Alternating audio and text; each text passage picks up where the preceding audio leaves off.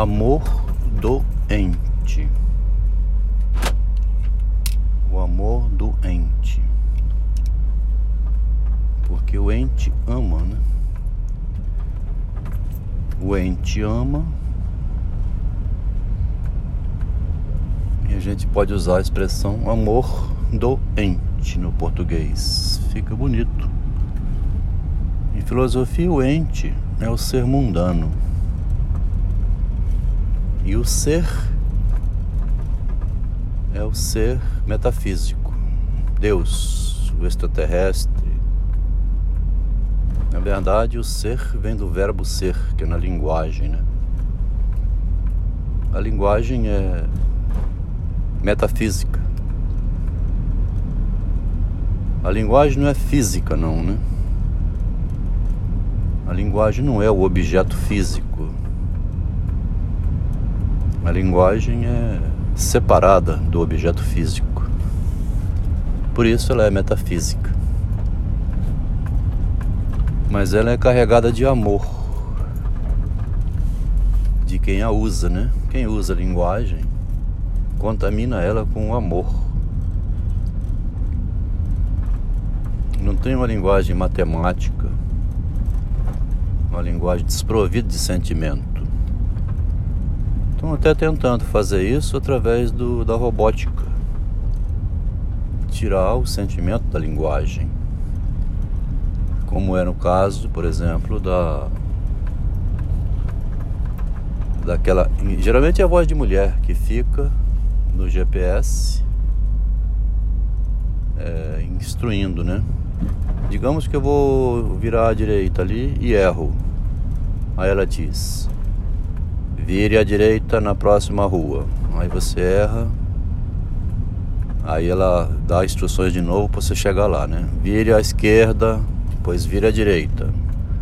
Aí quando você vai chegando, vire à direita na próxima rua. Digamos que você de propósito erra. Aí ela vai instruindo. Vai à frente, gire à esquerda. Aí você vai chegando de novo, aí você erra de propósito. Vire à direita na próxima rua. Se você não, não de propósito errar, ela nunca vai ficar nervosa. Porra, caralho, já é quatro vezes que eu te falei, você tá repetindo toda hora o mesmo erro. Puta que pariu. Quer dizer, o software não tem essa, essa descarga de raiva porque ele vai repetir mil vezes, dez milhões de vezes. Vire à direita na próxima rua. Caminhe até a praça, retorne, vire à direita na próxima rua. Conseguiram fazer então que a linguagem fosse metafísica, né? A linguagem do GPS é uma linguagem metafísica. Ela é desprovida de sentimento, não tem amor, não tem ódio ali não. Já está gravada a voz. Ela vai repetir um milhão de vezes. Agora faz isso dirigindo seu carro com a mulher do lado para ver. Você errar, errar duas vezes. Ou errar uma vez só. Porra, amorzinho, eu te falei pra você virar aqui, caralho. Não tinha te falado lá atrás?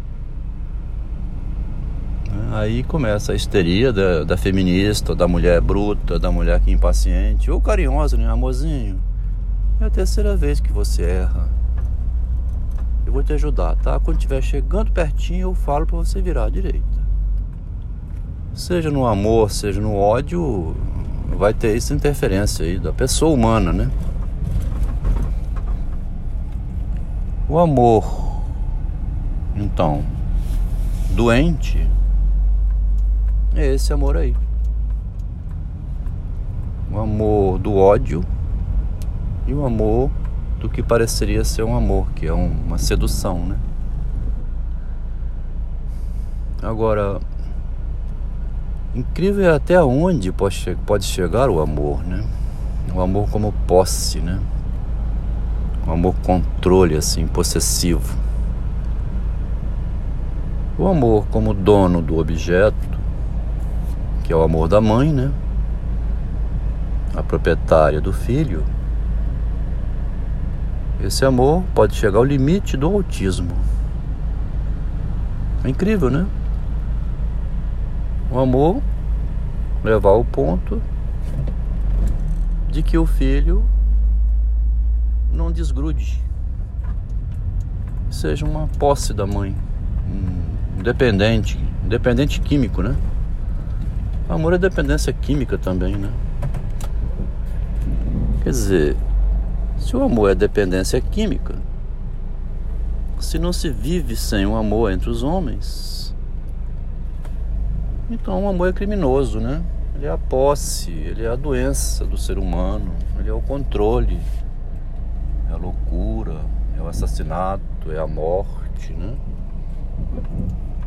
Então aí atacando quem ataca pelo amor.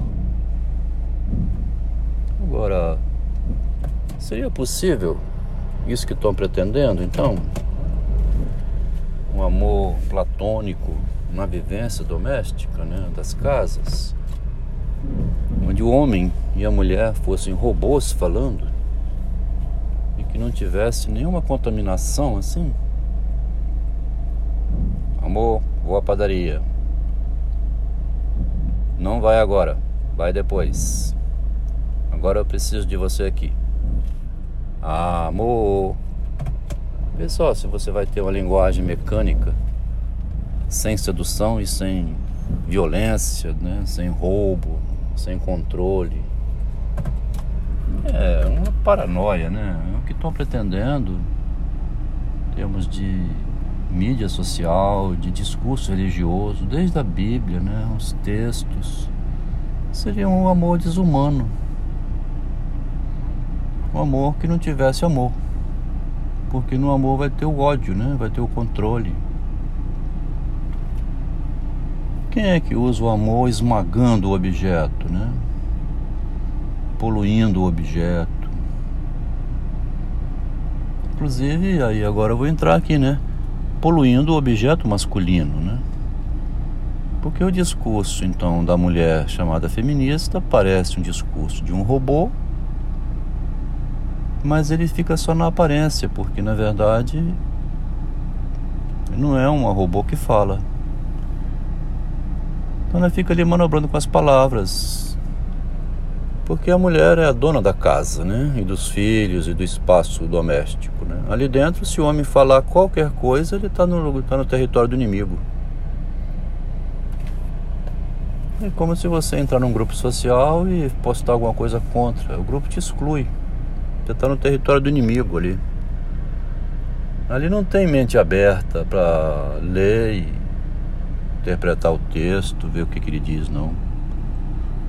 Assim como também dentro de casa, né? A pessoa não pega a frase para ler a frase, não. Ela vai contra quem disse a frase. Mulher é campeã nisso. Você dá uma instrução, fala alguma coisa assim. O que, que você quer dizer com isso? É que o contrato do aluguel está vencendo. E a gente precisa decidir se vai ficar aqui ou não. Aí começa a guerra. A menos que a outra pessoa seja racional, objetiva e vá assim. Vamos então, cadê o contrato? Vamos ler o contrato, vamos ver quando vai ser renovado, né? Porque se você chega perguntando, ela já suspeita de mil coisas, ela tem uma paranoia na cabeça, né? O que você quer dizer com isso? Que a gente vai entregar o imóvel? Você não está gostando de morar nessa região aqui não? Está achando caro o aluguel? É isso? Você quer morar num bairro mais pobre para economizar? Ele só perguntou se lembra que o aluguel está vencendo. Ela deduz daquela pergunta uma paranoia, né? É isso que é o feminismo e o machismo hoje. As palavras, né? O amor do ente. Que frase, hein? Acho que no inglês, assim, francês, no alemão, no espanhol, a, a filosofia não chega a essa combinação do do com o ente, fazendo um ser doente.